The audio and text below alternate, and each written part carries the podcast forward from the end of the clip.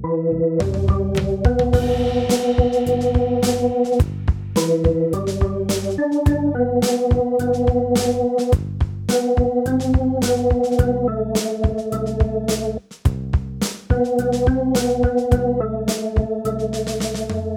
allerseits, wir sind wieder zurück zu Unterwegs zu neuem Leben, Folge 4. Und mich beschäftigt wieder eine Frage, über die ich ein bisschen nachdenken möchte. Schade, immer wieder schade, dass ich darüber mit euch, den Hörern, nicht jetzt und hier reden kann. Das würde ich so gerne tun. Die Frage, die mich beschäftigt, heißt, geht es überhaupt ohne? Also ohne Glauben.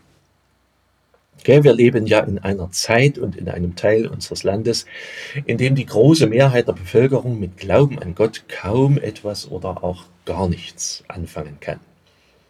Den meisten Leuten ist es völlig selbstverständlich, dass man mit jemandem wie Gott eigentlich nicht wirklich rechnet. Das mag angelernt sein, weil es halt so ist, oder aber es ist das Ergebnis einer bewussten eigenen Entscheidung, zu sagen, ich glaube nicht, dass es Gott gibt. Den meisten Leuten geht's wohl auch gut damit. Man hat ja nicht den Eindruck, dass da irgendwas fehlt oder dass Nicht-Religiöse die schlechteren Menschen sind. Manchmal sogar im Gegenteil. Ich treffe wirklich viele Menschen, wo ich den Eindruck habe, ja, es geht auch ganz ohne Glauben. Die vermissen nichts. Ob es wirklich so ist, das kann ich nicht einschätzen. Denn ab und an erlebe ich auch das Gegenteil dass zum Beispiel an schweren Schwellen des Lebens dann doch Fragen lebendig werden, die zwar nicht das Wort Gott enthalten, aber trotzdem erkennen lassen, dass der Fragende sucht. Ich erlebe das gar nicht so selten auf dem Umfeld von Trauerfeiern. Es kommen Fragen nach dem Sinn, nach Leben, vielleicht auch nach dem Leben danach, nach Inhalten, nach Entscheidungen, nach Dingen, die ungesagt geblieben sind oder auch nach Dingen, die anders hätten laufen können. Und ich habe durchaus Leute erlebt, die durch den Tod von Verwandten näher zu Gott hingebracht worden sind. Allerdings habe ich das genauso erlebt, dass Leute auch von ihm weggebracht wurden. Einmal habe ich das auch auf einer Hochzeit erlebt. Da waren ganz viele in der Kirche und einer der Gäste sprach mich später an und sprach von seinem Glauben. Es waren eher Werte, die er ansprach. Ich glaube an Menschlichkeit, ich glaube an Humanität, ich glaube an das Gute, aber es war eben eine Art von Glauben, den er artikulierte. Und er benutzte dieses Wort, das man eben auch tief religiös verstehen und nutzen kann. In Glaubenskursen erlebe ich manchmal Menschen, die mir erzählen, dass sie fühlen, dass da noch was ist.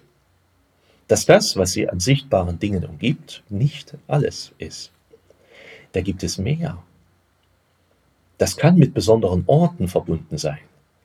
Eine Unruhe hat diese Leute immer wieder auf die Beine gebracht, auf die Suche, bis sie schließlich in der Entscheidung, sich zu Jesus zu wenden, einen neuen inneren Frieden gefunden haben. Die sagen dann, es fühlt sich richtig an, dass ich hier bin. Ich habe keine Ahnung wieso, aber es fühlt sich richtig an. Und manche führt das dann geradezu zu einer Ungeduld, was dann den Tauftermin anbelangt, weil sie es genau wissen und trotzdem noch einen langen Weg vor sich haben und für andere wiederum ist es bleibend ein langer Weg. Man erlebt durchaus auch, dass zwischen Glaubenskurs und der tatsächlichen Taufe noch viele, viele Jahre liegen.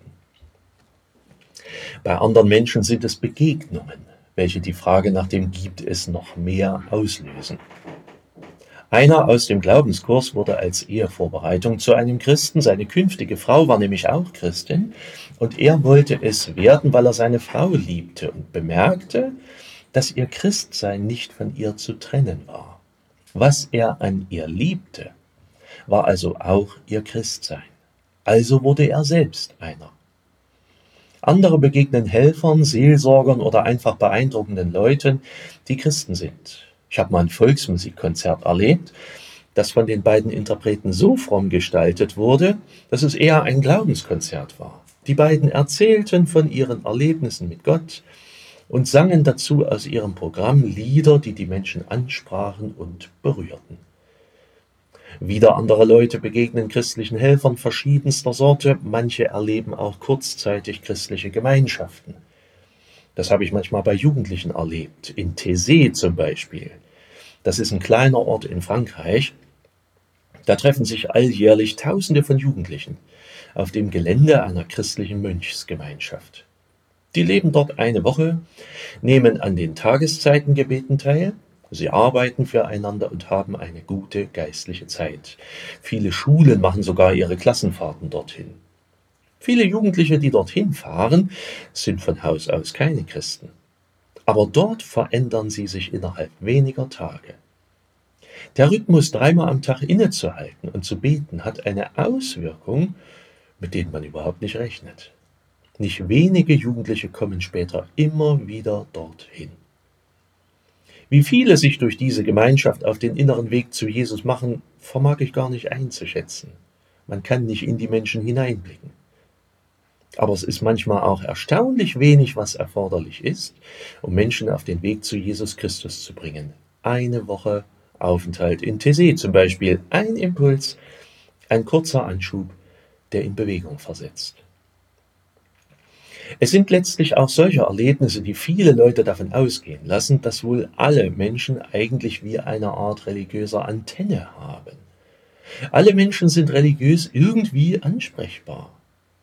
Und wenn ich eingangs gefragt habe, geht es überhaupt ohne, also ohne Glauben, dann würde ich jetzt antworten, ja, aber eigentlich wird es uns Menschen von unserem eigenen Wesen her nicht gerecht, ohne Glauben zu leben. Diese religiöse Antenne ist freilich in unserer Zeit oft nicht im besten Zustand. Die steht an einem sehr ungünstigen Platz, ganz hinten, da wo der Empfang eher schlecht ist. Vieles steht davor, was einfach mal davor gestellt worden ist. Vielleicht ist es wirklich wie auf einer Art Dachboden, auf dem unheimlich viel Krempel steht. Die religiöse Antenne eben auch, aber ganz hinten und die wird nie benutzt. Die ist wie von unseren Vorfahren noch da oben stehen gelassen worden. Und wir wissen manchmal gar nicht, dass wir diese Antenne überhaupt noch haben. Die ist eingestaubt, die ist vielleicht angerostet, viele Spinnnetze drumherum. Viele würden vielleicht sagen, wenn sie gefragt würden, nö, so ein Teil habe ich gar nicht. Aber das ist nicht entscheidend. Entscheidend ist, dass egal in welchem Zustand, dass sie empfangsbereit ist und dass Gott weiß, wo diese Antenne steht und wie diese Antenne ihn empfangen kann. Und auch wenn wir in einem Teil der Welt leben, in dem sich viele von den Kirchen verabschieden, so finden trotzdem viele den Weg zu Gott und werden von ihm gefunden. Wie das vonstatten gehen kann und was man mit Gott erlebt, das ist in einem Buch aufgeschrieben, zu dem wir nun in mehreren Schritten übergehen werden. Es geht um die Bibel und in den nächsten Folgen werde ich dieses Buch ein wenig betrachten. Bleibt also dran und seid herzlich gegrüßt. Euer Pfarrer Schurig.